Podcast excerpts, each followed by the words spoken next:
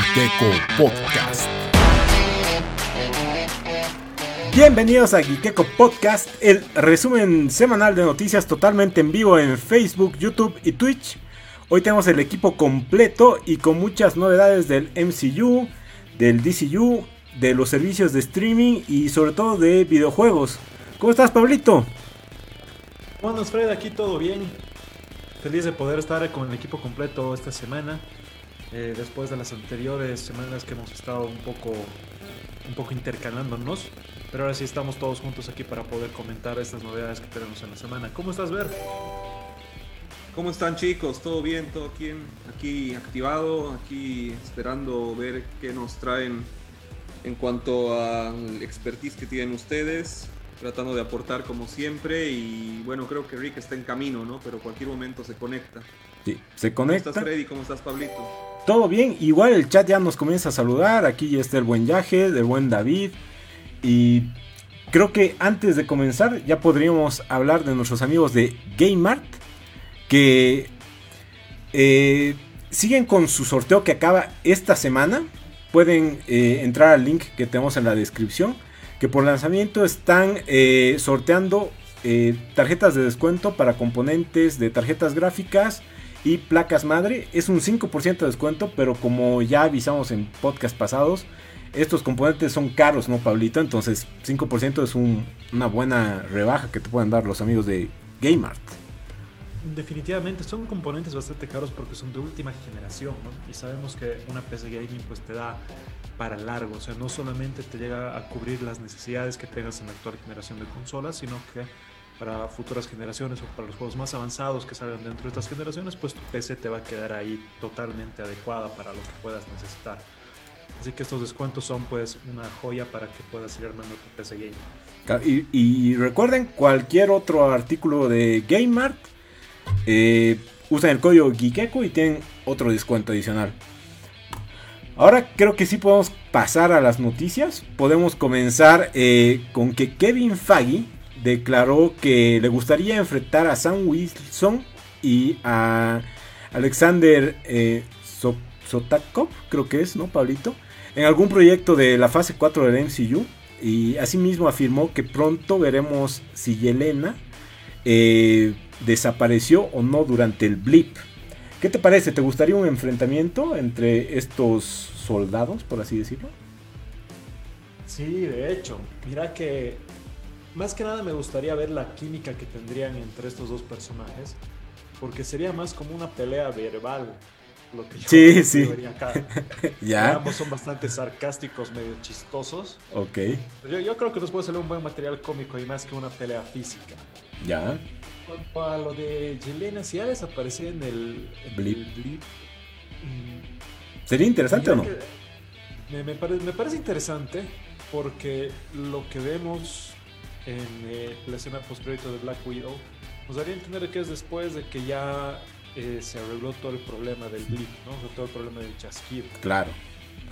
O sea, ya en Falcon, digamos. O sea, Exacto, en Falcon más o menos, en, esta altura de la línea temporal del MCU, así que nos daría a entender que es la primera vez tal vez que Yelena está yendo a, a la tumba de, de, Black Widow, ¿no? Yo creo que, que, iría por ese, por ese camino, no sé qué, qué dices tú, Bea.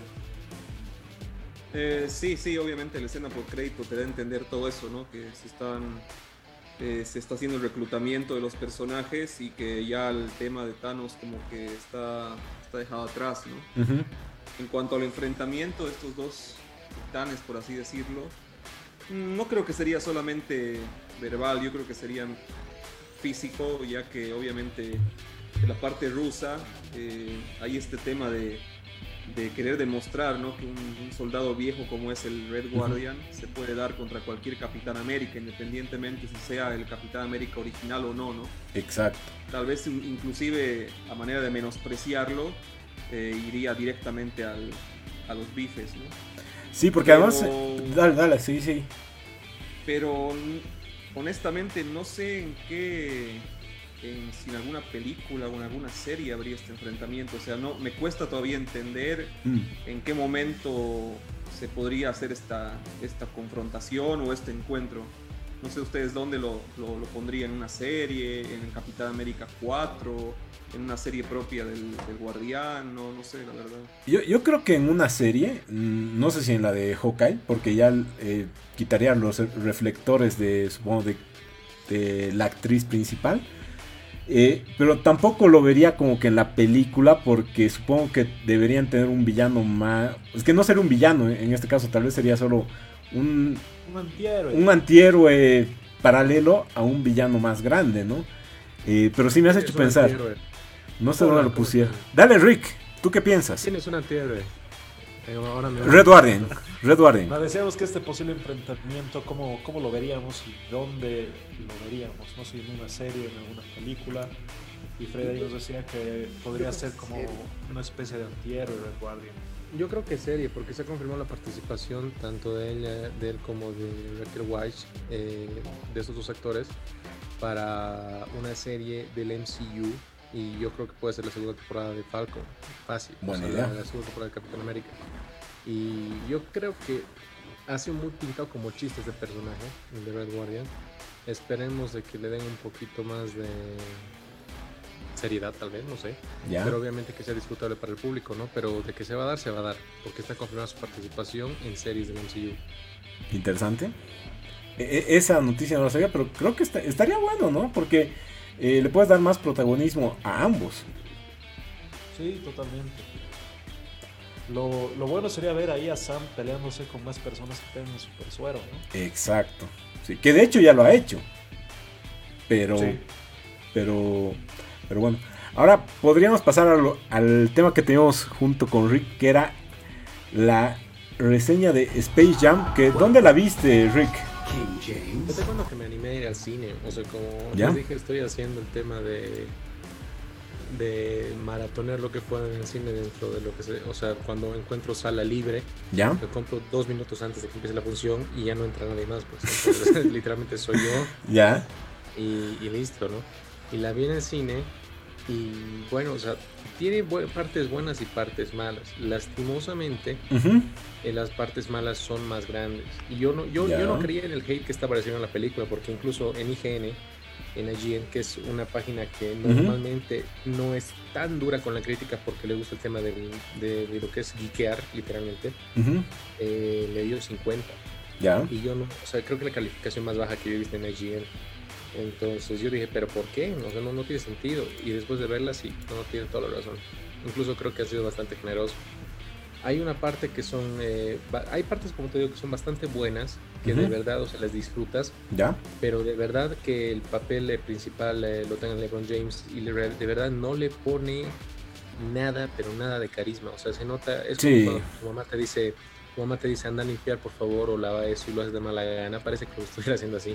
Mm. Porque te juro que no, no se siente esa, esa conexión que antes tenía, por ejemplo, Michael Jordan con los Tunes y demás.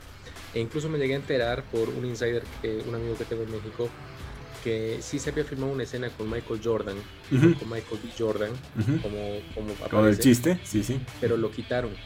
Ya. Lo quitaron justamente porque decían que es como que opacaba realmente la presencia en 5 segundos en toda la escena. Sí. En toda la película, perdón. Uh -huh. Entonces, entonces, ese es el problema con esto y la verdad es que ha sido, ha sido una, literalmente una, como dice un amigo que tengo que es de cineasta mundial, que es eh, eh, Ale Arduz, el de, Ale Ausa, perdón, uh -huh. que eh, este tema ha sido prácticamente como un, una publicidad de HBO Max de dos horas y media. Y okay. la verdad es que yo con el reclutamiento de los únicos y demás se siente así. Ya. Y es la parte entretenida. Uh -huh. Pero después ahí de que es un partido de básquet, como es disfrutable en la primera parte y demás, no existe. Ya. La primera mitad de la película es súper, súper entretenida por ese tema porque apela mucho al tema de la nostalgia, personajes y demás, pero la segunda parte es un bode, total. Ok. Ya, mira, yo igual la vi. Mm, tengo algunas opiniones y, que coinciden con las tuyas. Uh, pero bueno, hay que comparar con la anterior. La anterior igual era una publicidad de Nike y de la NBA. Entonces, creo que si haces una buena publicidad, tampoco está mal. Coincido que esa primera parte creo que es de lo... Para nada, perdón, perdón Freddy, que uh -huh. para nada si es una buena publicidad estaría bien, porque por ejemplo Ready Player One era literalmente todo Warner Bros. Exacto. Todo lo que es Warner y era excelente. O sea, no claro, pero bueno, eso se basa en un libro, ¿no? O sea, eh, claro, está no, mejor escrito. Claro, pero todas las propiedades igual eran de Warner. Claro. ¿no? Todo lo metido ahí. Y eso es lo que han aprovechado. O sea, el problema acá es que ha sido. Han tratado de meter muchas cosas que no tenían sentido. Después, o sea, no. Eso es lo que no me ha gustado. Pero sí, perdón, te interrumpí. No, dale. Y, y de hecho, eh, a mí me, me ha- gustado esa, esa parte de los cameos y demás. Sí, sí, a ratos sí. eh, sobre todo en el juego, como dices. eh, tal vez sí te. Eh, te distraía más que aportaba, ¿no? Porque decías, ah, mira, este más está, este más está, pero tal cual, como dices, el juego como tal se opacaba. Eh, pero creo que, o sea, en cuanto a guion, tiene un poco más sentido que la primera, ¿no? Porque le dan un poco más de motivación a LeBron y, y en cambio, eh, que, es, digamos, por rescatar a su hijo. En cambio, a Michael solo era, ah, porque has caído bien a Box, eh, te va a ayudar y tú a él, digamos. Eh, pero en general, No, no te olvides que iba a firmar autógrafos. Bueno. bueno, ahí iba a firmar autógrafos. Realmente era Space Jam. Exacto, a, a eso quería llegar. Eh, podría haberse llamado otra cosa, ¿no? O sea, eh, pero tampoco es como que mala, mala, digamos. O sea, yo creo que está bien, pero tal vez hubiera sido una película no de cine, de, de tele, ¿no? Como le llaman, o como ahora de streaming. O sea, tal vez le hubiera ido mejor si solo la lanzaban en HBO Max. Obviamente, eh, el presupuesto que habrá cobrado LeBron y todo el CGI, que de hecho está bueno, eh, les habrá costado mucho, ¿no? Pero ponte, igual el villano sí lo noto muy, muy malo. De hecho, ese, actor no me gusta para nada. Igual cuando hace War Machine me parece pésimo, pero bueno. eh, tampoco le aporta. Parece un villano que lo vas a... O sea, no es como el extraterrestre de la 1, que aunque sea, era mala igual que lo que quería, pero te daba ganas de ganarle. A este, mm, no, no tanto. O sea, Ma- ni como villano funciona. Sí, no, a mí por lo general no me agrada el actor, de hecho ya. Y, y no lo hace bien, yo creo, de, de villano acá. ¿A ti qué te ha parecido, Rick? ¿El Don Chido? Ujú. ¿Te refieres al Sí, sí, sí. A Al G. Ryan. La verdad Sí. es que me pareció, Malo, ¿no? Eh? me pareció mal, la verdad. Es que... Sí. Pero a ver, ¿cuánto le das a la película, digamos, en guiquequitos? En cinco guiquecos, ¿cuánto le darías? Dos, sí. Yo, yo tres. Pero es que me a- algo que sí me ha gustado es que hasta en la primera parte de, de la peli, eh, LeBron mismo dice, cuando se juntan deportistas con para hacer películas, nunca es buena quim- no es buena mezcla. Entonces él mismo como que se molesta, digamos, en esa parte. Creo que lo ha tomado así a la ligera, ¿no? O sea, Claro, pero o sea, lo ha hecho, incluso en el chiste nadie se ha reído porque era muy malo. no, claro. Claro, no, pero por luego lo menciona, ¿entiendes? Por luego lo Claro, menciona. o sea, te, te juro que un poquito le ponía de alegría algunas escenas y parece que está en velorio. Porque te juro que era muy plano todo lo que ha hecho. Y obviamente, o sea, según lo que yo investigué un poquito sobre la ujú. película, LeBron le puso eh, le puso dinero a la película. Claro. Justamente para todo el tema de producción y demás. Y obviamente, o sea, porque eventualmente se lo está viendo como el heredero de Michael Jordan a nivel de baloncesto. Mm. Pero esto le ha quedado muy mal. ¿no? O sea, le ha quedado Sí. muy mal. A mí me gustó mucho, te juro, todo el tema de cameos, todo el tema de, de reclutamiento, todo el tema que había de personajes. Exacto. A mí me encantan sus crossovers. O sea, te juro que me encanta y me vuelvo loco, digamos. El Y- problema ha sido de que a partir de eso, después no se lo aprovechó más y sido Mm, mm, sí, ha faltado. Y creo que justamente por eso la, la parte que la- a la mayor parte le gusta es esta del reclutamiento, donde LeBron no actúa y solo das la voz, ¿entiendes? Porque ahí sí le... eh, es, es animada casi la, la mayor parte, esa parte, entonces ahí sí le dan más facciones, ¿no? O sea, Es un gran punto. Mientras LeBron está animado, la película es está bien, va bien. Aparece LeBron en carne y hueso y es un desastre. Sí. Ahora, yo creo que va a pasar como Space Jam, ¿no? O sea, igual la 1, cuando se ha estrenado, no ha tenido buenas críticas y después como que ha ido siendo parte de la cultura. Quién sabe, y los niños de ahora van a ver algo así esta peli, ¿no? Por todas estas referencias y demás que se hacen.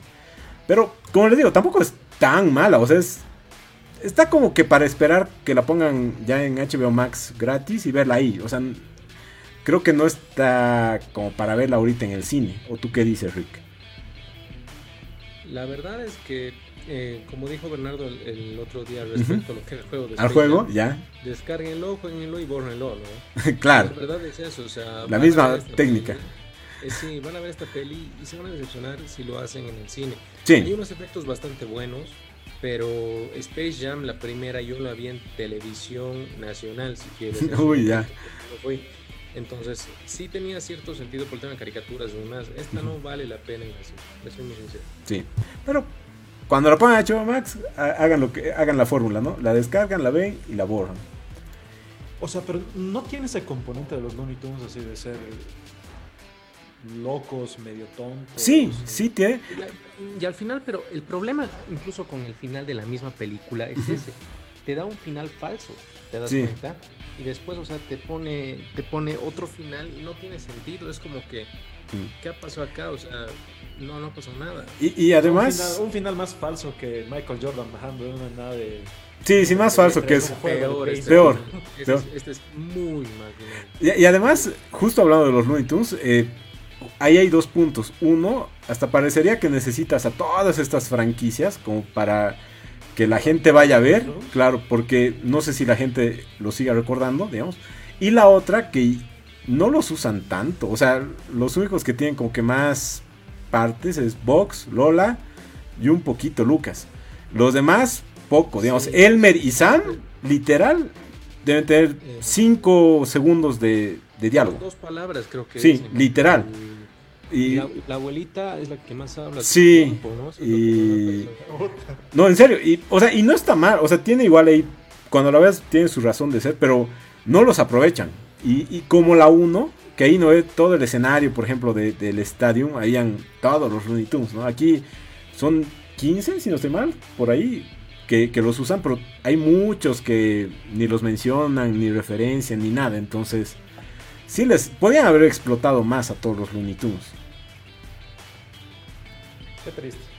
Sí, pero venla, Pablito, cuando esté en HBO Max. Ahí, No, cuando está gratis, de hecho. sí, sí. O, o cuevan el rato que quieras. y, y ya. Pero bueno, ahora pod- podríamos seguir con las noticias después de esta pequeña reseña. Eh, donde, a ver, voy a poner en una sola pantalla. Donde Charlie Cox, el actor de Daredevil, canceló su participación en el Celebrity Fan Fest y esto debido a motivos de trabajo. Lo curioso es que justo hay regrabaciones de Spider-Man No Way Home y ya comenzaron pues las especulaciones de que eh, Daredevil podría estar en esta película. ¿Qué, qué les parece? ¿Qué opinan de esta noticia? Y era el estaba más confirmado. de todos, ¿no? Sí, sí, iba o a sea- aparecer como el abogado de Peter Parker. O sea, ¿no? dijeron que iba, iba a ser, eh, iba a Matt ser Murdock. eh, Matt Murdock. Ok. O sea, ya se sabía eso. Entonces, aparte ahorita se está rumoreando. Hay algo que es raro, ¿no? Porque Kevin Feige dijo de que hace unas 3, 4 semanas de que todo lo que había pasado en Netflix no era canon. Pero ahorita se está rumoreando de que Vincent D'Onofrio, quien ha sido Wilson Fisk en Daredevil, va a estar en la serie de Hawkeye. Y Ah, ahorita se está rumoreando justamente de que Matt Murdock está en la película de Spider-Man. Entonces, puede ser que usen, sería muy diferente, o- obviamente que obvien todo lo que ha pasado y los vayan metiendo en esas películas, o realmente unan lo que ha sido el universo de Netflix, o al menos una serie como ha sido Daredevil, ¿no? Que ha sido la bandera de, toda esta, de todas estas series. claro. Yo creo que va más eh, en relación al, a la excelencia del personaje o a la caracterización del personaje. ¿no? Yo creo que tal vez Sí. no va a ser canon, como dice Rick, pero los que realmente han sido eh, actores que han interpretado su personaje de manera icónica, eh, como Charlie Cox o el mismo Donofrio, eh, y que obviamente tienen una aprobación, digamos, universal en cuanto a sus personajes, han recibido el puño o el pulgar arriba de, de 5G y seguramente van a interpretar sus personajes, pero ya en otro universo. ¿no? Lo- Sí. Lo interesante de la aparición de, de Matt Murdock es que se rumorea que va a ser el, como el boom que nos van a revelar en el primer tráiler. O sea, él, No- él ya no aparecería desde el tráiler. Por, por si acaso no hay tráiler. es un rumor, no hay tráiler. Va a haber, va a haber tráiler. Bueno, si es que habría, tú dices que ahí aparecería ya. Sí, exactamente. Que sería así como el, el boom de la, de la, de la peli. Mm, Como para mm, mantener un cacho el hype de que no esté Toby Maguire en el tráiler, pero por lo menos lo ves. bueno. Estaría bueno. Estaría bueno. como estrategia lo veo, lo veo bueno. Sí, y como dice Rick, si hay trailer. Pero, sí, trailer. Va a haber, va a haber, tengo fe. Y bueno, continuando con este tema multiversal, eh, también se rumora, ¿no? Que eh, Peggy Carter en su versión de Capitana Britannia, creo que es, ¿no? Que va a tener ya su aparición en What If. Aparecería pero en live action en la película de Doctor Strange. Eh, ¿Pablito? Hermano, hay un rumor de que todo lo que nos van a mostrar en What If va a aparecer en, el MCU. Ok. Sí, totalmente. O sea, o sea, Marvel Zombies en el MCU, uh, bello. O sea, en live action. En live action. En live action, exacto. O sea, la, cosa es que con, con todo lo que hizo Sylvie, eh, sí ha desatado esta vaina. La gente está súper hypeada, o sea, más que nunca con el multiverso. O sea, si bien nos, nos decepcionaron con el tema de WandaVision, eh, con el final de WandaVision, porque la serie en sí a mí me gustó. Creo que ahorita que es el punto más alto, ¿no, Pablo? Sí, totalmente. Es el punto WandaVision ha pecado de, Game of Thrones, ¿no? O sea, todo el desarrollo ha estado bueno y al final, ya. Al final nos ha decepcionado para todo lo que planteaba, ¿no? Pero eh, este rumor de que todo lo que nos van a mostrar en la serie animada de What If, que sea live action del MCU, está brutal. Sí, tú ver, eh, ¿te gustaría ver todo lo que veamos en What If en, live action? Y sí, obvio, por supuesto. Imagínate, las posibilidades son infinitas, ¿no? No solamente de, mezclar universos o de jugar con personajes, sino de que realmente todo está sobre la mesa y todos pueden volver en sus diferentes iteraciones, eh, puede haber combinaciones nunca antes vistas.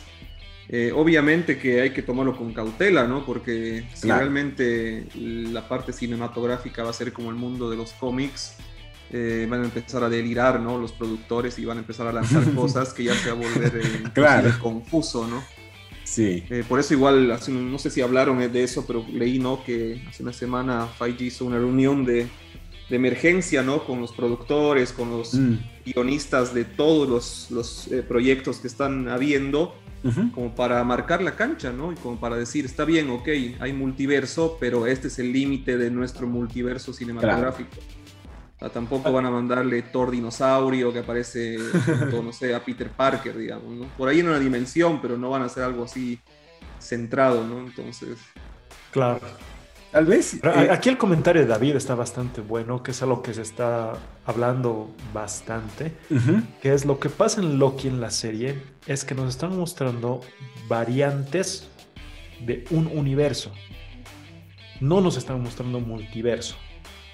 Buen punto. porque el, multiverso serían varios universos que cada uno de esos universos tiene sus propias variantes. Eso es lo que, lo que se está discutiendo ahora. Yo, sinceramente, creería que lo que nos están mostrando sí es el multiverso porque irnos a este otro lado de que cada universo tiene sus variantes y de ahí tenemos que ver el multiverso de variantes de cada universo sería mucho descule para que nos lo puedan mostrar. También. Yo creo, creo que sería muy complicado de que lo hagan. Si tanto les está costando explicarnos lo de las variantes, meter otros universos con sus propias variantes y que recién las variantes en las que se conecten entre los diferentes universos, no, descule. No, no, no, me animaría a pensar en esa. Ahí sí pasaría lo que dice Ver, la, la, gente se perdería, ¿no? Porque ya no sabría cuál es la línea por la que tiene que seguir, ¿no? O sea, para empezar no sabrían cuál es variante, cuál es multiverso, ¿no? Sí, y si la cagas puedes decir es variante, digamos, pero... Exacto. Descartaría esa posibilidad, aunque es lo que se está hablando más actualmente dentro de todas las teorías. Tal vez por como lo han graficado, ¿no? Que era como como raíces que siguen saliendo de las raíces. Tal vez por eso eh, lo, están viendo así, porque era la, forma más gráfica de explicarlo. Es justamente eso, es justamente eso, o sea, ya hay, hay una desviación y a partir de eso, en esa misma desviación hay otra desviación, o sea, mm. es infinito, como dice Bernardo, ¿no? Sí. Totalmente. Pero bueno. Pero bueno, ah, sí, aguante Peggy Carter, con que la tengamos ahí con, su suero. sí, yo creo que va a ser tipo cameo, ¿no? No creo que sea muy relevante. Sí, un cameo sencillo. Algo así. Sí, sí. Como, de hecho, ya en unas noticias pasadas dijimos que hasta eh, bueno, no actores, eh, personajes de algunas películas de terror podrían aparecer o algo así, ¿no? Pero bueno, hay que ver ahora por dónde va. Y bueno, pero ya pasando a la casa del frente, como diría Rick, en, DC, eh, Leslie Grace eh, fue elegida para interpretar a Batgirl en la cinta individual del personaje, que le están preparando para HBO Max, entiendo bien. Y ya sería la tercera actriz latina que están contratando eh, por parte de DC. ¿Qué te pareció la noticia, Rick? Eh, no es la primera actriz latina. La tercera. sí, la tercera, exacto. Perdón, tercera. la primera, porque Sasha Calle ya está. Y, la de Shazam. ¿Quién va a ser Atlas y quién va a ser Blancanieves, no? Entonces. ¿Blancanieves va a ser para el DC? No, pues Blancanieves es para el live action de Disney. Es la misma okay. Sino porque decía Ah, ya, ya. Entonces, la, verdad es que me, gusta mucho porque hay una mayor representación. Y obviamente ya el tema a mí de razas no me disgusta, le soy muy sincero. O sea, algo que me hizo caer en cuenta que era que es súper, súper eh, tóxico y yo no uso esa palabra con frecuencia, pero no me gusta. ¿Se acuerdan cuando salió la, foto de los Lokis? Cuando estaba el Loki Drill, Loki Loki, Bossful Loki y ah, Classic Loki la gente estaba más enojada y dijo, ¿por qué Loki es negro? Y dijeron, che, pero hay un Loki cocodrilo, ¿o no te molesta? Porque es, el, porque es el traidor, por eso es negro. No, no, y, decían eso y, la gente decía, pucha, sí, de verdad, o sea, hay unas cosas, hay una cosa... También de cuestionar el cocodrilo. Claro, o sea, es, tonto, ¿me entienden? Entonces, ya, o sea, el tema de, de, ser purista con estas cosas, ya no, yo ya no puedo serlo, sinceramente, porque el mundo ha cambiado completamente. Y me gusta mucho el tema de la representación latina. Eh, mucha gente estaba diciendo de que esta, esta elección de Leslie Grace no es adecuada porque ella se dedica mucho más a la música que a actuar, pero ella ya ha tenido actuaciones y es por eso que la han sacado, ¿no?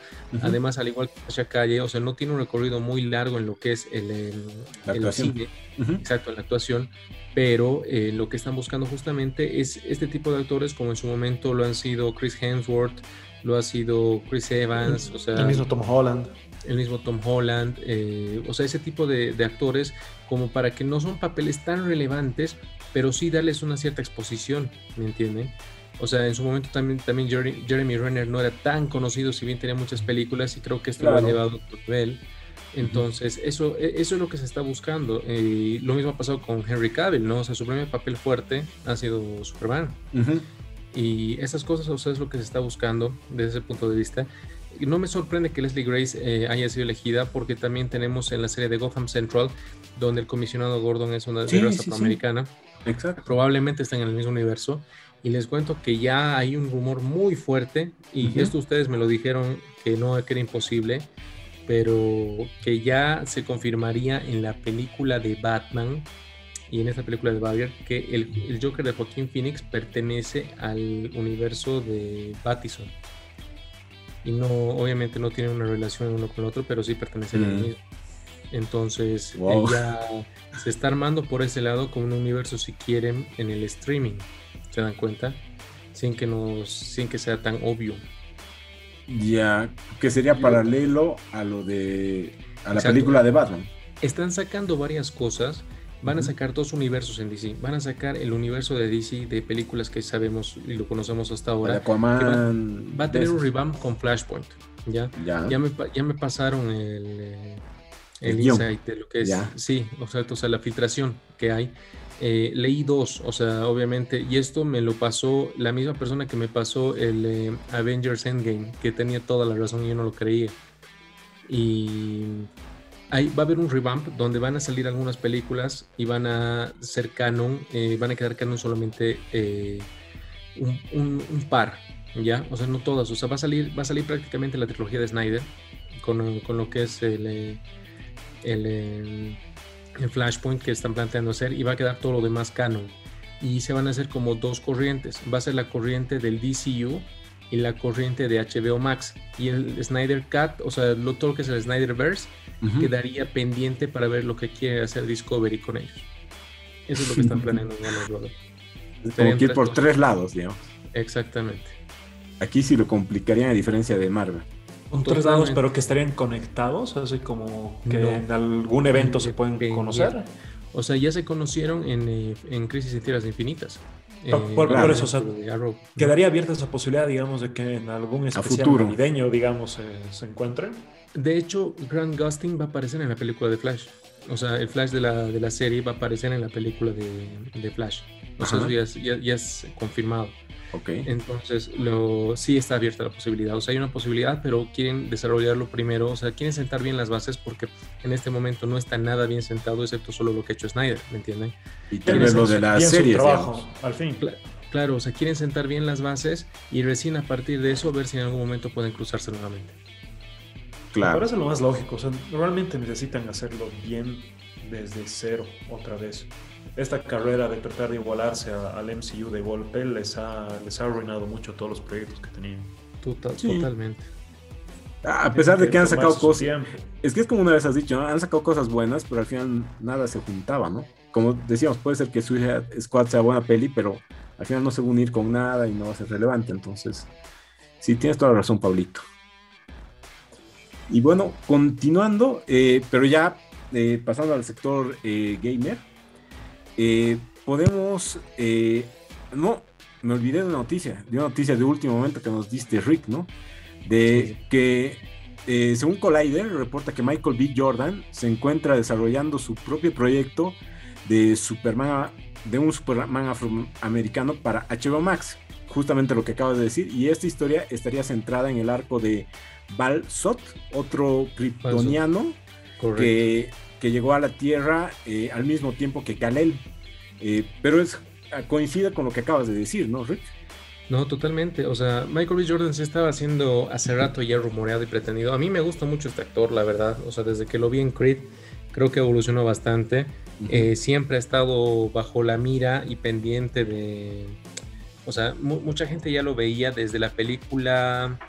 eh, hay una película que era antes de Los Cuatro Fantásticos, a partir de la cual fue casteada, que él era un adolescente ya con poderes de un meteoro. No me acuerdo ahorita el nombre. Mm, No me acuerdo, no me En, acuerdo. en. 10.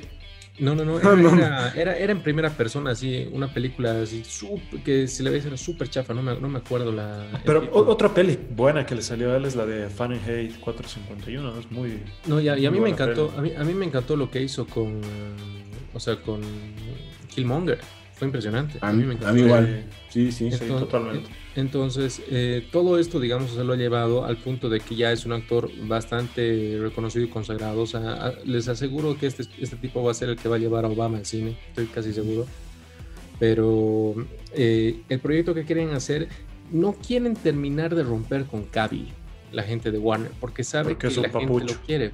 Además, la gente lo quiere, porque Cavill Sí, lo reconoce. dentro de todo. Mm, O sea, es un buen tipo dentro de todo y la gente lo quiere, o sea, tiene- le tiene mucho cariño y no quiere terminar del todo, no quiere cortar relaciones así. Entonces lo que está haciendo con esto es eh, proponer el Superman de Tierra 2. Tierra 2 ya ha sido anunciado de que sería el Batman de Battison, o sea, estaríamos viendo al Superman de la Tierra de, Robert Pattinson, o sea, de la Tierra de Batman de Robert Pattinson, que sería dirigido una película de HBO Max. ¿Por qué está saliendo para HBO Max a diferencia de Batman que está saliendo en el cine? Porque es la eh, Batman estaba eh, propuesta para hacer película y la nueva estrategia a partir del, del lanzamiento en Latinoamérica de HBO Max es lanzar este tipo de películas y contenido que tiene una calidad cinematográfica pero en streaming para asegurar más eh, suscripciones. Es por eso que se estaría haciendo esto, ¿no? Un poquito de lo que es Balsod. Balsod eh, es un eh, kryptoniano, como dicen bien, es otro kryptoniano que era amigo de Cara Sorel y conocía a Kal-El cuando era bebé, pero, o sea, eh, justamente eh, él se crió en, en su pod, en su cohete. en Disculpa la ignorancia, ¿tiene algo que ver con el General Zod? eh, es pariente, es como su sobrino. O sea, es de la casa de Sot, justamente. Tiene, tiene, tiene estos, no sé si se acuerdan de la película de clásica de Superman, donde le ponen como grabaciones y videos a Kal-El mientras viaja y eso es como que lo cría, lo va criando esos videos o esas grabaciones. Eso es lo que está pasando, digamos, con él. O sea, igual le- lo cría de una manera súper pacifista porque sus, padres eran muy pacifistas y llega a la Tierra a un, a- con una persona, no me acuerdo el nombre en este momento, pero es un personaje relevante que lo oculta, ya porque justamente tiene miedo de que le hagan algo por, por ser diferente, ¿no? Entonces, eventualmente en Tierra 2, eh, con el eh, New, 50 New 52 de 2011, muere la Trinidad en Tierra 2, eh, muere Batman, Superman y, la Mujer Maravilla a manos de Steppenwolf y un ataque de Darkseid. Y es una tierra donde Green Lantern Scott es el líder de la Justice Society of America, pero del New 52. Y un año, dos años después aparece eh, este personaje de Balsot. Después aparece un nuevo Batman y demás, digamos pero no llega a ser justamente Kal-El, sino que tiene su propia identidad, ¿no? o sea, sí es un Superman, pero tiene su propia identidad. Interesante. Me gusta, me gusta. Esto más lo que nos informaste previamente, creo que va a estar bueno para hacer estas bases que decías, ¿no? Y continuando, recuerden que eh, nuestros amigos de Geekson eh, te pueden traer los juguetes que quieras, cuando quieras. Eh, de hecho, actualmente están haciendo eh, reservas de Funkos exclusivos y creo que Rick ya va a seguir coleccionando sus Baby Yodas ahí, sus buenos Grogus. ¿Ya has pasado por la tienda, Rick? la verdad es que estoy tratando de no hacerlo porque quiero ahorrar, porque cada vez que voy me compro algo. Pero obviamente los amigos de, de Geekson, o sea, yo voy a recoger los premios y demás, tengo algunos pendientes que mirar porque obviamente el tema de coordinación como tiene otra sucursal y demás nos complica un poquito. Pero sí, o sea, la verdad es que tiene una atención increíble, la verdad son un equipo excelente.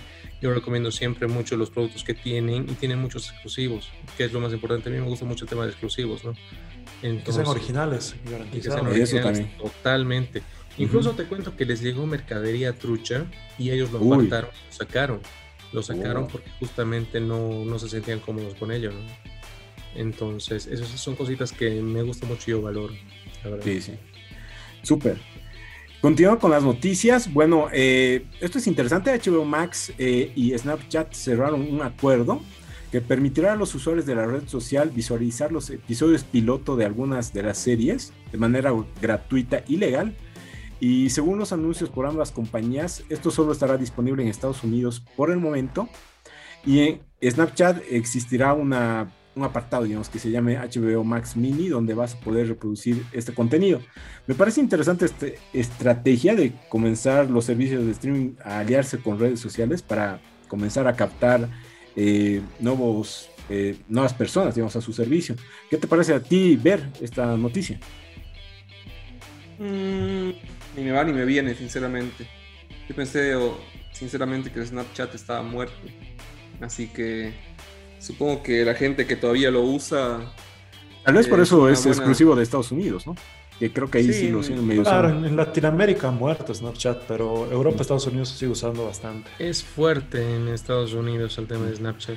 O sea, prefieren abrir sus cuentas ahí que en otro lado, la verdad. Claro. Tal vez por eso es, es exclusividad, ¿no? Sí, sí, totalmente. O sea, a ver, como, como alianza está interesante, ¿no? Cada, cualquier alianza que tengamos entre un servicio de streaming con una red social, yo creo que pinta bien. Mm. Le da más llegada al, servicio de streaming. Y bueno, hay que, hay que ver, ¿no? Es un piloto prácticamente lo que se, va a hacer con, Exacto.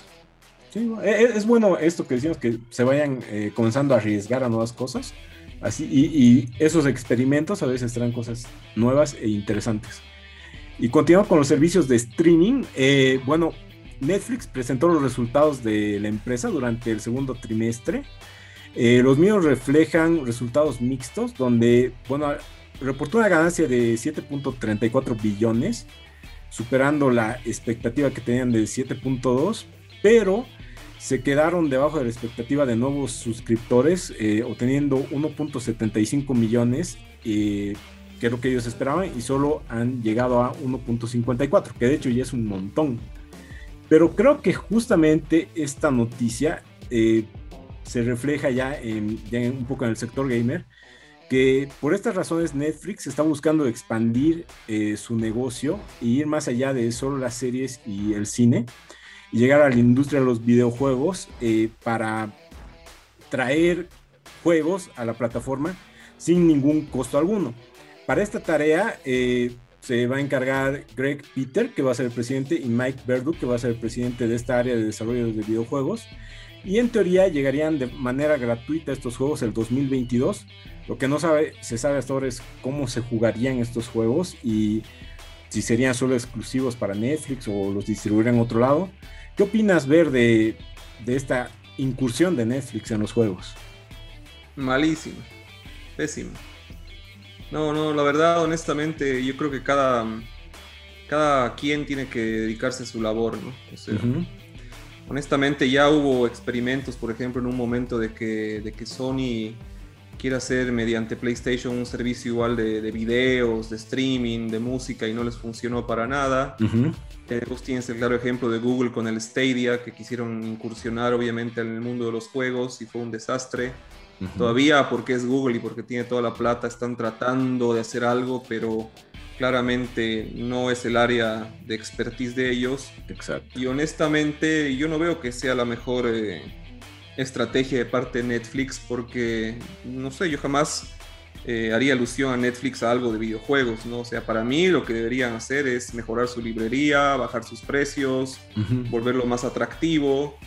Eh, a lo mejor eh, este tema de los juegos más tiene que ver con algunos, algunas series que van a tener más interacción, tal vez. Y Debería ser. Por ahí se le puede llamar eso una especie de juego, ¿no? No se olviden, no, sé, no sé si se, se acuerdan de una, de una serie de, que era bien interactiva, que era justamente de de Netflix donde tú elegías de... qué hacer o tu destino, ¿no? Que era como la película de Black Mirror, igual, ¿no? Como la película de Black Mirror, exactamente. Para mí que va más por ese lado, porque a ver, honestamente, en primer lugar, no sé si habría estudios internos de Netflix que harían juegos, no sé qué experiencia tengan estos estudios. Exacto. En segundo lugar, eh, supongo que habría que comprar un periférico para jugarlos. No uh -huh. sé si serían juegos en streaming porque si es como Netflix, eh, tendría que ser por streaming, ¿no? Y obviamente uh -huh. en Sudamérica, streamear juegos, te la dedico, o sea, sí, sí. aquí no va a funcionar, ¿no? Entonces, para mí no es una decisión acertada y se tienen que enfocar más en su portafolio de series, de exclusividades, de tratos y sobre uh -huh. todo bajar el precio, ¿no? Netflix sigue siendo la plataforma, digamos, más, más popular, pero la más cara también, ¿no? Entonces, por ahí volviéndose más competitivos, eh, empiezan a, a agarrar, ter, a reganar terreno, ¿no? Yo creo que sí. Tal vez hasta, eh, como dices, podrían explotar sus las franquicias que tienen, pero que otras personas hagan los videojuegos, ¿no? O sea, expertos en videojuegos que, que hagan esto, ¿no? Pero no enfocarse... O hacer algún, claro, o hacer algún partnership con alguna de las grandes, ¿no? Exacto.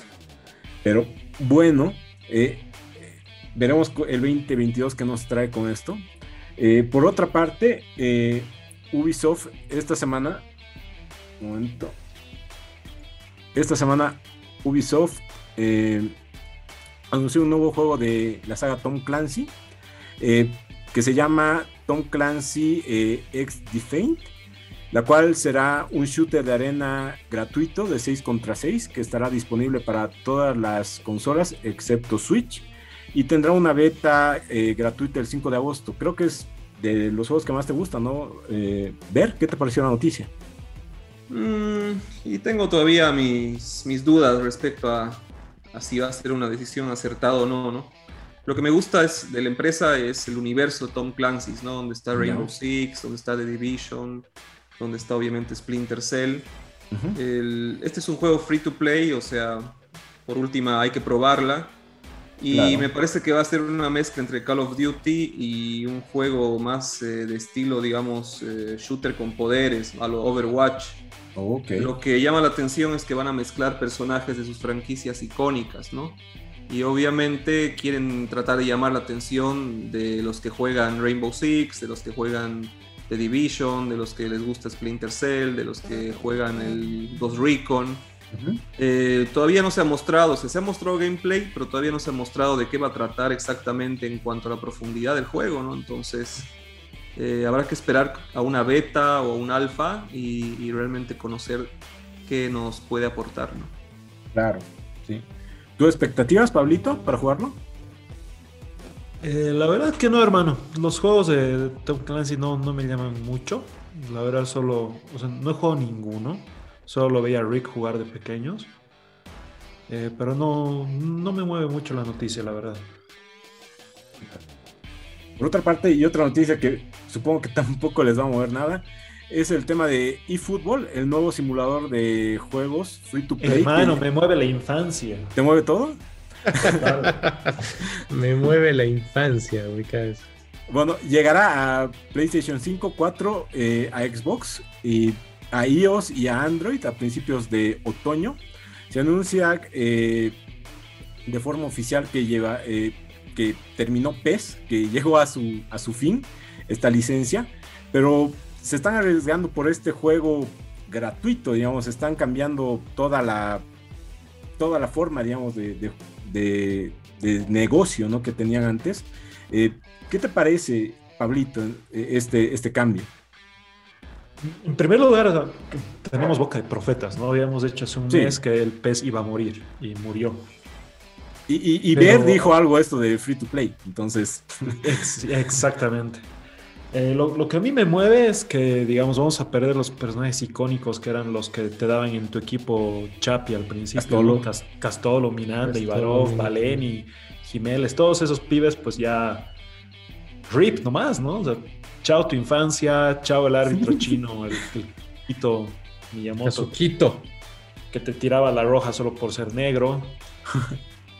O sea, todas esas leyendas, todas esas referencias a la infancia eh, mueren, o sea, pasan, pasan ya a otra, otra instancia. Esta modalidad de juego, pero sí me llama bastante la atención porque va contra todas las críticas al FIFA, ¿no? Que es que mm. FIFA, si, si pudiera, nos cobraría el juego dos veces al año.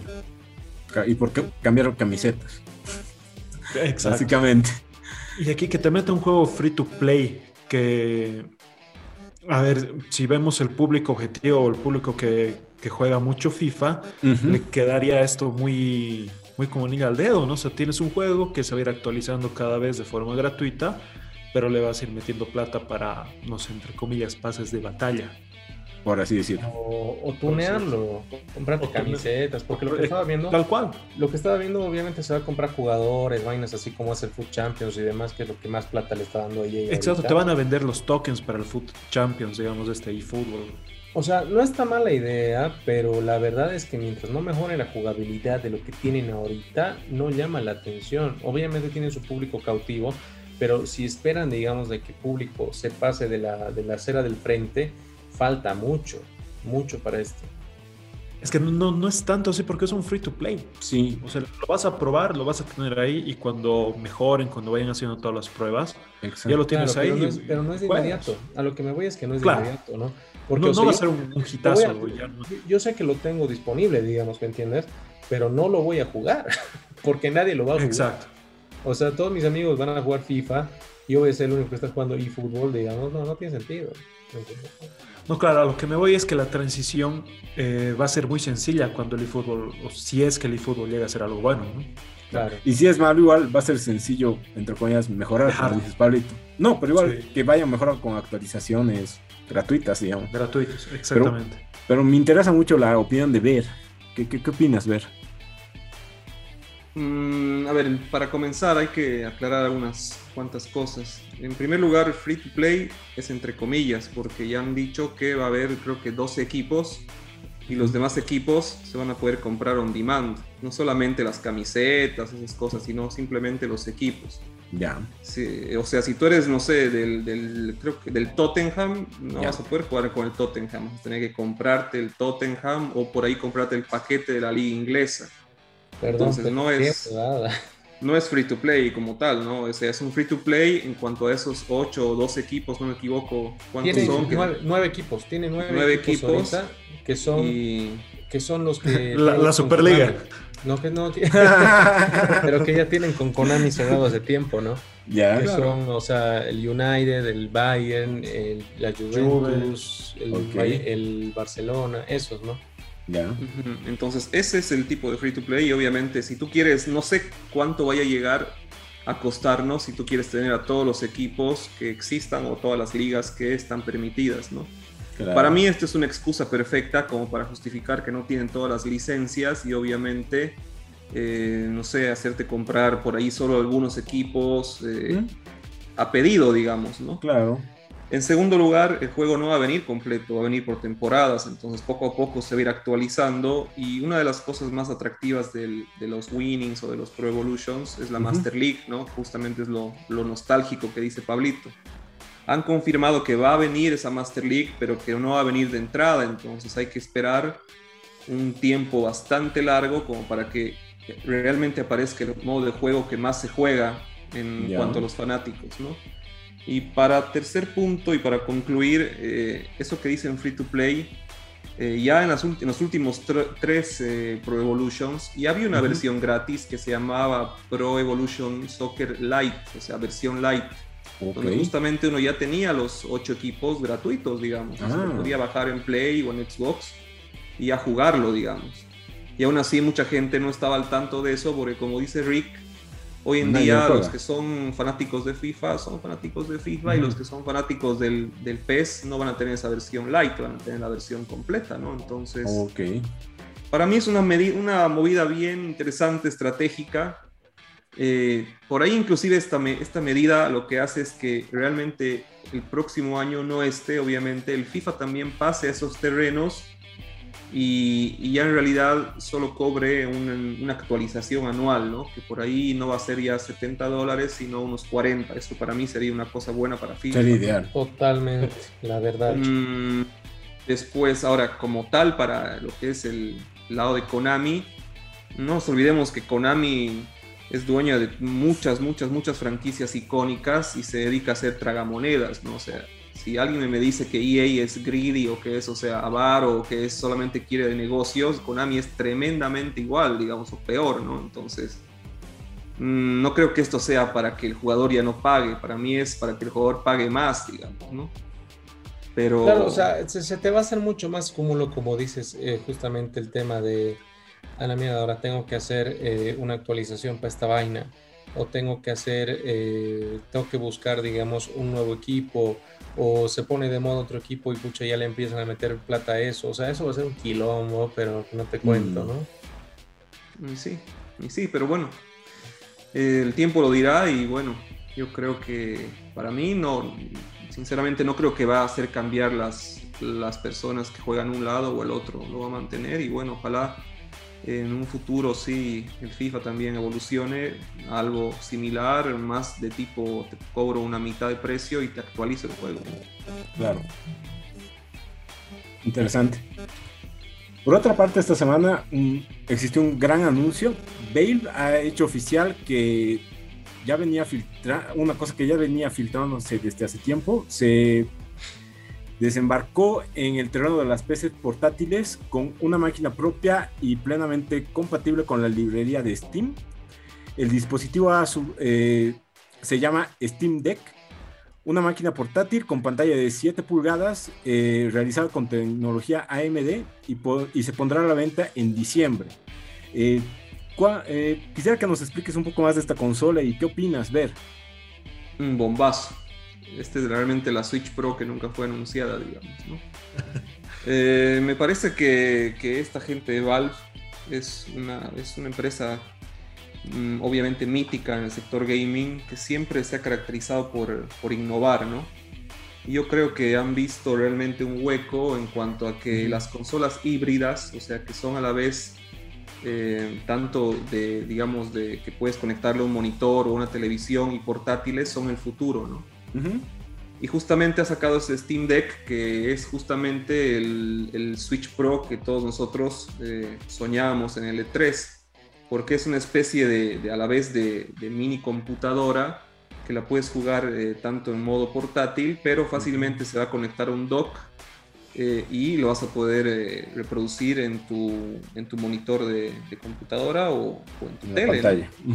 El tema es que las especificaciones son, son realmente muy buenas, son realmente brutales, corre juegos de todo tipo, o sea, se ha visto que, juega, que corre juegos pesadísimos como el Control, como el Doom Eternal, eh, con una fluidez muy buena. Por ahí no llegan obviamente al 4K porque claramente es una consolita que es portátil, portátil. pero es para el precio, es demasiado competitivo eh, y además va a ser full customizable en el sentido de que vas a poder mejorarle la memoria, vas a poder inclusive eh, bootearla legalmente y ponerle otro sistema operativo porque va a correr en, en el tema del sistema operativo Linux, vas a poderlo inclusive rebootear. Y lo que hace, lo, la que la hace tan interesante es que realmente va a tener lo que es el Steam, ¿no? Que está, va a estar obviamente acoplado a la consola, ¿no? Entonces, hay gente que realmente juega PC y a lo, largo de los años ha ido acumulando un, portafolio o una biblioteca de juegos inmensa y lo va a tener ahí al alcance de la mano, ¿no? O sea, solamente con poner tu clave, tu contraseña y vas a poder jugar todos esos juegos, ¿no? Ahora, por otro lado, no solamente se beneficia a mi manera de verlo los mismos de Valve y Steam, sino que como la misma consola la vas a poder rebootear, tranquilamente se va a poder instalar Windows y le vas a poder instalar el Game Pass de Microsoft, ¿no? Entonces, inclusive mucha gente lo ha, ido bautizando esta consola como el, el eh, X-Boy, entre el Xbox y el Game Boy, digamos, ¿no? Que era justamente los que nunca se animaron a hacer los de, los de Microsoft, ¿no? Que es una consola portátil. Y ahora, en cierto modo, los de Steam, que sí tienen, o sea, los de Valve, que sí tienen una, una relación muy estrecha con Microsoft, se le están dando como, como un útil más, digamos, ¿no? como diciéndoles, acá más van a poder ponerlo y seguramente va a ser un win-win para, para ambas empresas, ¿no? Sí, sí. Eh, hay tres iteraciones eh, de las consolas en función de no solamente de cuánto de capacidad de memoria tiene, sino también de ya más especificaciones técnicas. Eh, y han salido los pre-orders, la verdad, ha volado, o sea, ha desaparecido en cuanto a la existencia. ¿Tú has podido preordenar? Sí, sí, sí, Qué bueno. Uh, la, versión, la, versión, del medio, la de, la de 256 gigabytes. Mm, tuve que hacer una fila virtual, no sé, de 12 horas, creo. Wow. Pero, y no, no es para el primer drop, porque obviamente los primeros van a salir en diciembre, el mío en enero es cuando en teoría va a llegar. Ah, bueno. Y si no me equivoco, los priordes ya están agotados, agotados. hasta febrero, si no me equivoco. Entonces, es que es muy, muy competitivo. O sea, para lo, que te, lo que te ofrece, es muy competitivo. O sea, literalmente yo estaba a punto de comprarme una, una laptop gamer y después de ver esto me doy cuenta que no, vale la pena. tiene sentido. Que no tiene sentido, prefiero seguir con mi laptop y con mi tablet que son para trabajar y, y esto va a ser, digamos, el complemento perfecto. Porque al final obviamente es contra compatible con todos los periféricos, o sea, con el periférico de control de Xbox, con mouse, con teclado, con todo lo que te imaginas. ¿no? La verdad está muy bueno. Hay cosas que todavía faltan saber, obviamente cuánto va a durar la batería, eh, si también los controles van a ser bien fidedignos, porque obviamente mostraron juegos de estrategia que se van a poder jugar en la misma consola, un Age of Empires 4, digamos. Hay que ver, ojalá que no tenga el drifteo, los, los thumbsticks como en, el, como en el Switch. Pero yo creo que no hubo mejor momento como para anunciar esto y bueno, la comunidad y los medios han reaccionado de manera completamente positiva, digamos. Sí, sí. Sí, creo que sí. ver entre... Dale, dale. Pero, perdón, Fred, si tuvieras que, lo había esa pregunta la semana pasada, ¿no? Si tuvieras que comprar solo una al principio, ¿Play Xbox o el Steam Deck? Mm, mm, si tuviera que comprar solo una. Solo una para comenzar. Y con la llegada de este, de este Steam Deck, me hace pensar un poco en cuanto al, al Xbox, ¿no? Si, si, si, lo pondría en segundo lugar, tal vez. El Play, bueno, obviamente es otro, otro mundo, ¿no? Porque tiene sus exclusivos, aunque no nos olvidemos que ya están entrando los exclusivos de Play a Steam. A Steam. Yo creo que cada uno tiene su lugar, sinceramente, ¿no? Yo creo que esta, este Steam Deck yo lo voy a usar más para jugar todos los juegos indies y los juegos de estrategia que, que no puedo jugar en las otras consolas, ¿no? Afortunadamente no son más poderosas que las consolas de nueva generación, ¿no? Porque si fuera más poderosa esta maquinita que una Xbox Series X o un PlayStation, el mercado. Bueno, chao, ahí sí te digo, nos vemos, ¿no? Eh, pero, pero por lo más bien no es así, ¿no? Pero los, lo que tiene favorable es su portabilidad, su librería de Steam, la posibilidad de ponerle seguramente en un futuro el Game Pass. Y obviamente... Lo ves más como un buen complemento. Sí, lo veo como un gran complemento para el que realmente juega y como te digo, por ahí si me pides ahora elegir entre una PC gaming o una laptop gaming y el Steam Deck, para el tipo de jugador que soy yo, voy al, Steam Deck, sin claro. Belleza. Sí, está muy buena noticia. ¿Y eh, tú crees que es la competencia directa del Switch? O sea, eh, poniéndolo que, como dices, que se van a poder instalar otras cosas. Esto hablamos con Pablo un poco antes del stream. Decíamos, hasta podrías cargarle emuladores de Nintendo, entonces ya para que una Switch, digamos.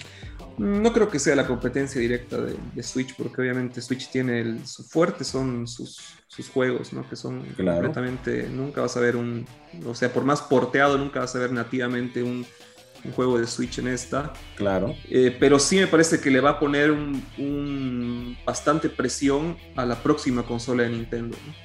O sea, mínimamente para mí los de Nintendo van a tener que o hacer algo muy innovador que realmente sea otra cosa así, una vuelta, de una, no sé, una vuelta así de campana loquísima, una consola que nada que ver, otra vez algo 3D, algo de realidad virtual, no sé. O van a tener que sacar una consola por lo menos igual de potente, ¿no? Que obviamente tenga sus exclusivos eh, típicos de Nintendo, ¿no? Si, si la Switch Pro o como se llama es de características o de especificaciones menores, eh, puede ser otra vez una, Wii U. Eh, una consola Wii U que se quede ahí en el limbo. Mm. Sí. Bueno, hay que esperar. Lo bueno es que vamos a tener el unboxing como de todas las consolas gracias a ti, Ver. ya en enero vamos a ver cómo funciona esto y ahí ya nos darás una reseña más completa de, esto, ¿no? Mm, seguro que sí, seguro que lo vamos a hacer. Rick. La verdad yo estoy muy... Em, no sé cuál, no sé si el término es... Eh, emocionado, entre emocionado y ansioso con, esta noticia porque me, llama mucho la atención que de tiempo voy a poder disfrutar, digamos, una, consola tan completa. Ya. Entonces, justamente como dice Ver, o sea, yo lo había visto como que puede ser hasta la competencia de los móviles y digo, wow, ¿no? O sea, es, otro mm. pedo, es totalmente otro pedo. A mí me parece excelente, me parece muy interesante, muy, muy interesante. Y a los eSports te puede hacer bastante bien, ¿no? Porque imagínate jugar Dota, LOL, eh, no sé, el mismo StarCraft, StarCraft 2, eh, Age of Empires competitivo, si es que llega a ver. Con esta consola va a poder llegar a mucho más público, eh, va a poder haber mucha más comunidad que esté jugando activamente. Pues creo que a los eSports les va a sentar bastante bien esta consola. Mm, ahí, ahí hay un, un pero. A ver, a ver. Todavía no se sabe si cómo van a funcionar bien estos juegos eh, mm, competitivos. tienes razón. Que, usan sus propios servers. Y eso ah, obviamente, o sea, tecnológicamente es recontra posible, eh, pero todavía no se ha pronunciado Valve en cuanto a realmente eh, cómo hacerlo de una manera así súper super natural, digamos, ¿no? Es como el mismo tema del, del Game Pass de, Microsoft. O sea, tecnológicamente Recontra va a correr, pero vas a tener que rebotearlo para Windows, ¿no? Entonces, y también va a funcionar Steam, o sea, no es que vas a elegir uno o el otro. En, cuanto a esto, obviamente todavía no se ha pronunciado porque hay muchas cosas que todavía no se saben bien, pero eh, si no hay un, pass-through o algo así que como que lo pases esto de los servers o haya un server en la nube o algo así un, poco más técnico, algunos juegos no, no servirían, digamos, tan, tan nativamente. Ok. Interesante. Rick, ¿les puedo recordar del sorteo? Claro, sí, tenemos el sorteo el día de hoy, gracias a nuestros amigos de GameArt, que es eh, justamente el tema de, descuentos que vamos a tener en tarjetas gráficas, ¿no? Que la verdad, o sea, son tope de gama, como dice nuestro buen amigo Ver que son 5% en algunos productos que ellos justamente trajeron de lo último a lo último, que son los siguientes. Dame un segundo que estoy en la aplicación. Vamos a, vamos a sortear tres eh, cupones de descuento para que escojan entre 5% de descuento en tarjetas gráficas Nvidia, AMD o componentes como placas madres y procesadores. Y las condiciones justamente de esto los fuimos compartiendo en esta semana. Eh, justamente está en la página de GameArt. Eh, lo que necesitaban darle ahí es darle like a la publicación de Gamer, compartir la publicación, etiquetar a dos amigos y seguirlos en las redes de Instagram, Facebook y TikTok, ¿no? O sea que están ahí. Entonces, o sea, vamos a proceder con ese con el, con el sorteo. ¿Ustedes qué dicen? No, no, falta, falta, falta finalizar, el programa. Sí, sí, como siempre. Entonces tienen ah, tiempito para a la gente A la gente que nos está escuchando, eh, tienen tiempo, o sea, a ver, voy a tratar de poner el, el post de, nuestros amigos de GameArt en los comentarios para que puedan compartirlo. Dale, ahí seguimos. Y continuando, eh, ver, eh, existió un, evento de EA esta semana. ¿Nos puedes comentar eh, cómo fue? ¿Qué, fueron los anuncios que, dieron? Sí, obvio, por supuesto, Freddy. Eh, hubo la conferencia de EA, la EA Play Live 2021, que obviamente se venía anunciando hace más o menos un mes, donde se mostró, digamos, los planes a corto plazo que tiene esta empresa norteamericana. Y había muchos eh, juegos que se sabía que se iban a ver, sobre todo iban a mostrar en profundidad lo que es el Battlefield 2042, que, que obviamente mostró un nuevo modo que va a haber, que se llama Portal, donde va a ser un modo multiplayer eh, on demand, donde realmente los, los que crean el, juego van a poder elegir qué reglas tener, van a poder mezclar eh, los soldados del Battlefield 42, del Battlefield 3, del Battlefield Bad Company 2, o sea, las reglas van a ser infinitas, digamos, no sé, o sea, no sé, un 50 contra 50, pero 50 de las, con armas de la Segunda Guerra Mundial contra 50 soldados modernos, digamos, ¿no? O viceversa. 10 eh, soldados modernos, con todo equipado, contra 100 tipos de la Segunda Guerra Mundial, digamos, ¿no? Entonces, uh. va a ser una cosa así súper loca. Después mostraron, obviamente, lo que es la temporada 10 de Apex, donde han mostrado, obviamente, su nuevo personaje, donde eh, sigue mostrando que, que, la racha de Apex no baja. Eh, mostraron también el nuevo juego, no se olviden que EA compró hace poco la empresa de Codemasters, que se especializa en juegos de carrera y mostraron el Grid, el Grid, Legends, digamos, que es un oh. juego bien icónico de la, de la parte de Codemasters, que a diferencia de muchos juegos va a ser como una especie de rápido y furioso, porque va a tener una ah, narrativa muy fuerte, digamos, va a haber muy, mucho, mucho tema de historia, de trama y el componente muy fuerte en cuanto a la conducción, ¿no? Y obviamente el bombazo final, eh, que bueno, ya se venía rumoreando por las filtraciones y por todos los leaks que hoy en día son habituales, eh, la confirmación del remake del Dead Space. Para los que no están muy familiarizados, el Dead Space es el juego, es un juego icónico de terror que como muchos amigos me decían hace unos días, eh, fue cancelado, digamos, en EA hace, un, hace unos años. Hubo el Dead Space 1, hubo el Dead Space 2 y el 3. Y después fue cancelado por temas de decisiones, obviamente, comerciales, ¿no? Ok. El tema es que el juego, si por ahí no hubiese sido cancelado, yo creo que ahora, hoy en día, sería un digno competidor de los Resident Evil. Oh. Porque la verdad está situado en un, universo increíble, es en el espacio, eh, es un, ingeniero espacial el que, que juega y generalmente se sitúan en naves que han sido obviamente Mm, infestadas por una especie de necromorfos, que son unas criaturas con múltiples extremidades, o sea, son cosas sacadas de, las pesadillas más grandes. Y el juego realmente es un juego de survival horror, digamos, ¿no? Son juegos de culto al día de hoy que no son muy antiguos, pero obviamente eh, me parece una buena idea esta de, EA de, de hacer un remake con toda la tecnología actual, ¿no? Para que sea un juego realmente bien enfocado en el terror puro, gráficos de última generación, tiempos de carga nulos y ojalá otra vez vuelva a lo que es, digamos, la, parte robusta de, los juegos de terror que está de, muy de moda, ¿no? Muy, muy, muy de moda. Buenísimo, sí, sí. Rick, ¿qué te pareció? La verdad, súper bien. Yo, o sea, EA es una casa que me gusta mucho, sinceramente. Entonces, yo estoy muy emocionado por todos los amigos que tengan o que vayan a tener. Y de verdad, eh, Dead Space creo que es una de las sagas de terror más menos conocidas, o sea, menos conocidas y mejor valoradas por los conocedores. No, o sea, por los, por los conocedores, pero así críticos, ¿me entiendes? No sé si estás de acuerdo conmigo, Ver. Sí, sí, sí, yo, yo estoy de acuerdo contigo. Es, es, así. Un poco infravalorada, digamos, pero el que lo ha jugado eh, te puede decir que es un, es un juegazo, digamos. Total. Pablito, ¿algo? Lo que me llama más la atención es lo que comentaba ver al principio de juego medio rara, chistosa del Battlefield. Ya, ya estoy poniendo a pensar qué pasaría ahí con un marín del siglo XXI contra, no sé, 70 nazis, ¿no? Ah, sí, está loquísimo, está loquísimo. Mostraron ese modo, por ejemplo, y era justamente eran cuatro marines full equipados contra 35 nazis, digamos. Oh. Obviamente que todos, todos jugadores reales, ¿no? Obviamente los nazis con sus armas obviamente antiguas y los otros pues full equipados, con detectores térmicos, o sea, va a ser una locura. Va a ser muy, muy, muy bueno. Qué bueno. Y justamente, Pablito, podemos pasar a el juego que lo estás jugando toda la semana, ¿no? El Pokémon Unite. Ya salió para Latinoamérica y para todo el mundo. Eh, ¿Qué te pareció?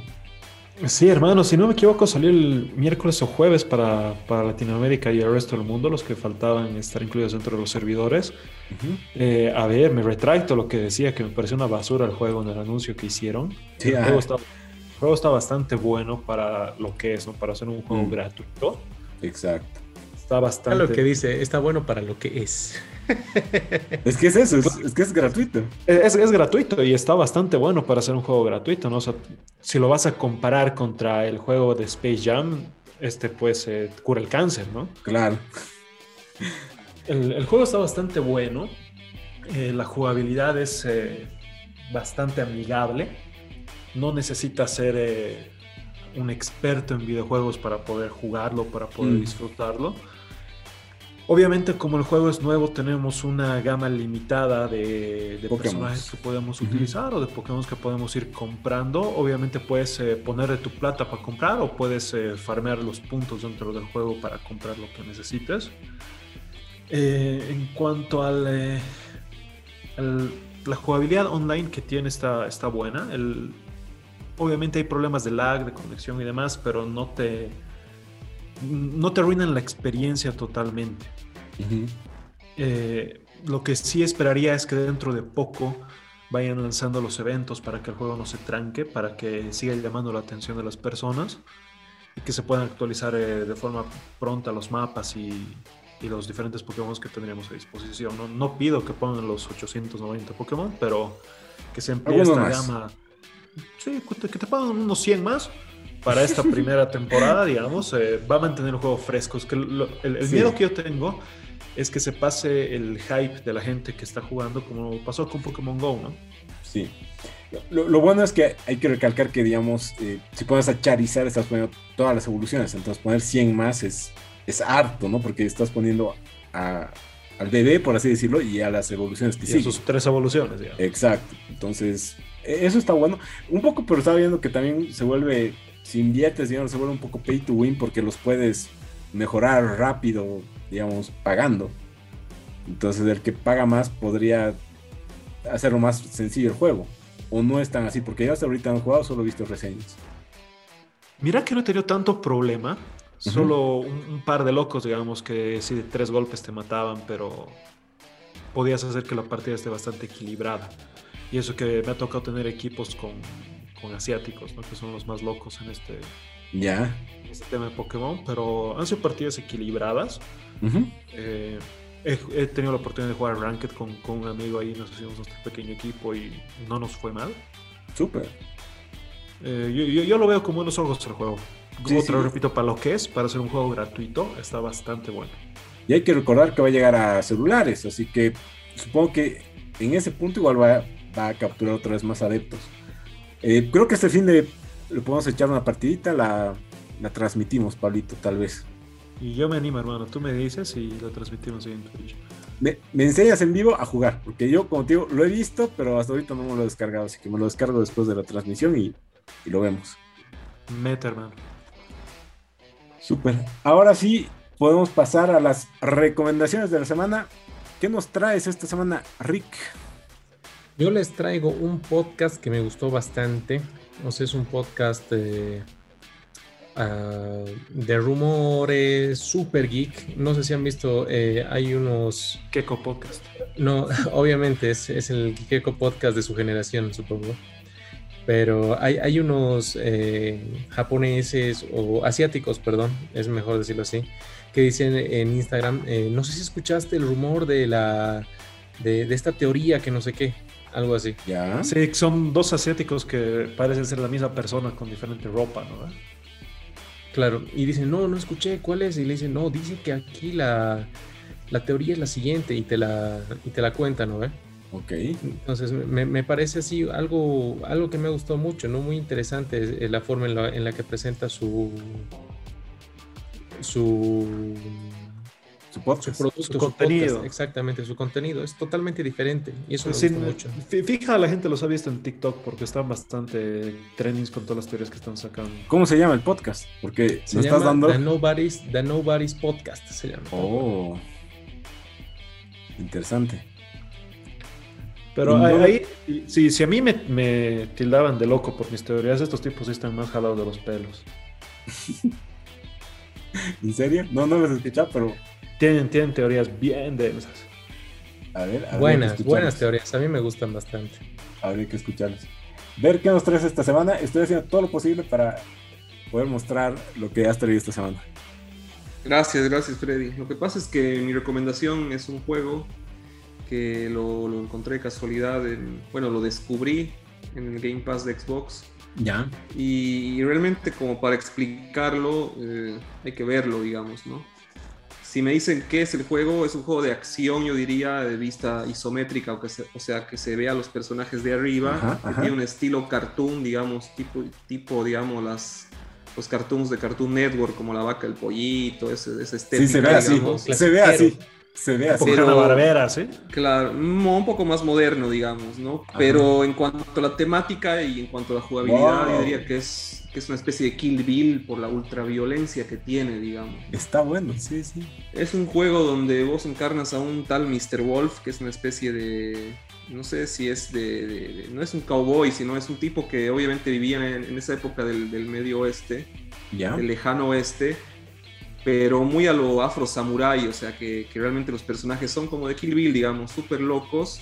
Y después de un, de un atentado en su pueblo, que es como una reserva, eh, el tipo se comienza a vengar de cada uno de los que ha matado, digamos, que han matado a su familia y a su pueblo, ¿no?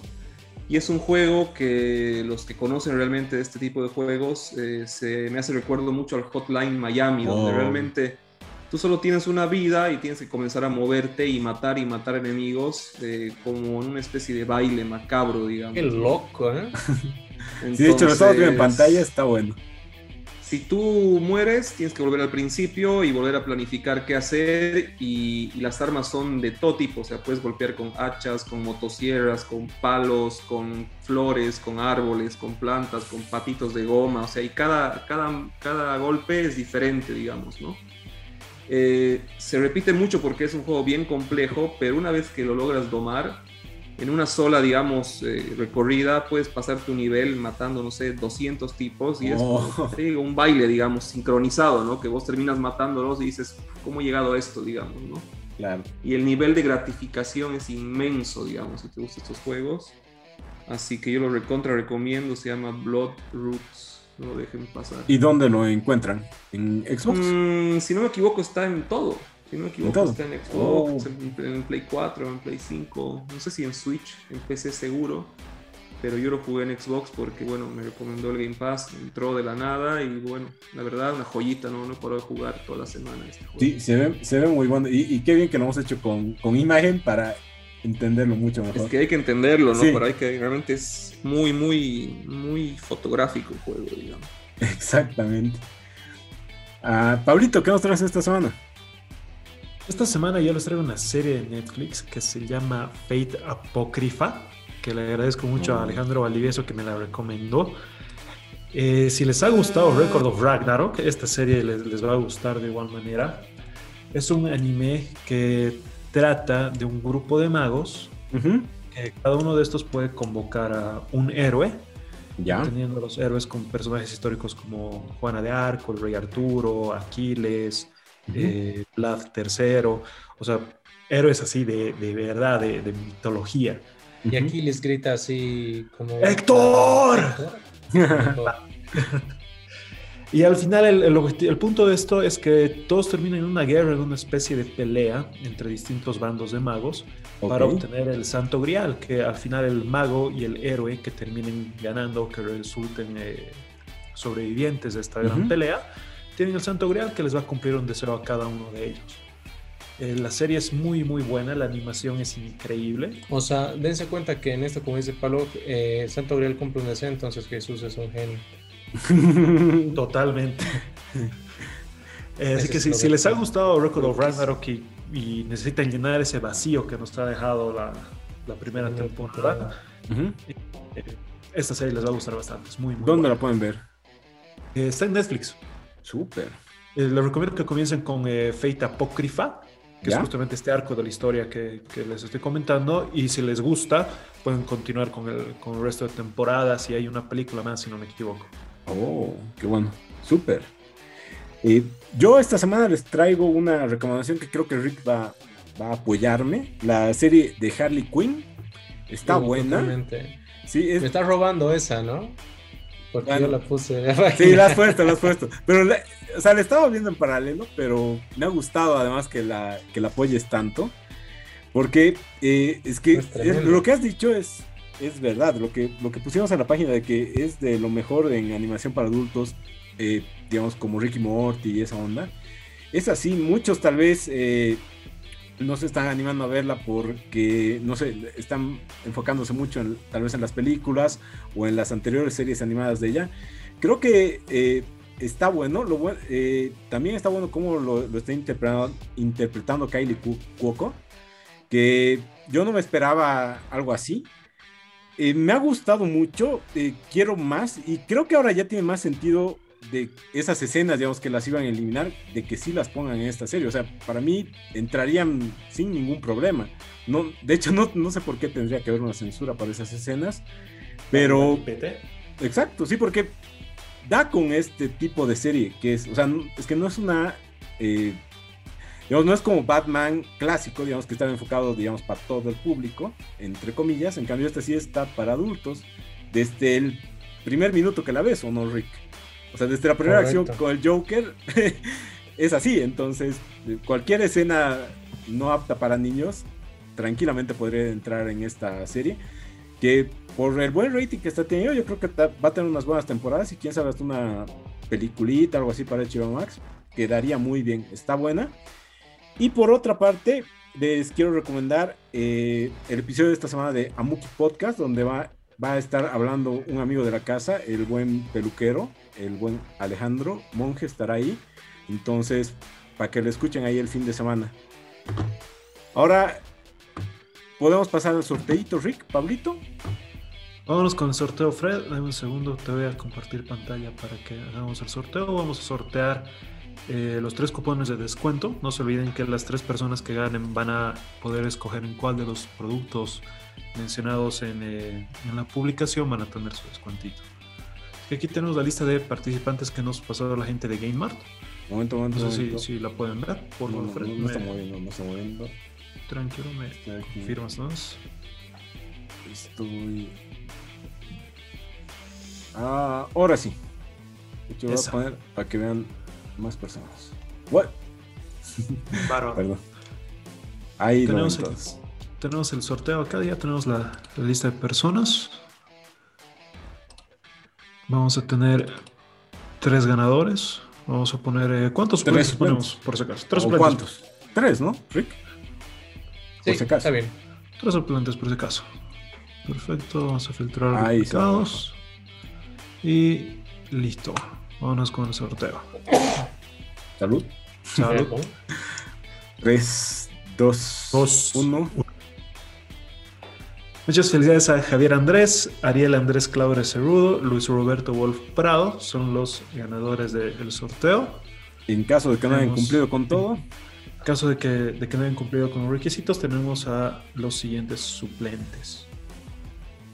Así que eh, nuestros amigos de Game Art se van a poner en contacto con los ganadores para que puedan hacer efectivos sus respectivos premios. Muchas felicidades a todos los que han ganado su descuentito.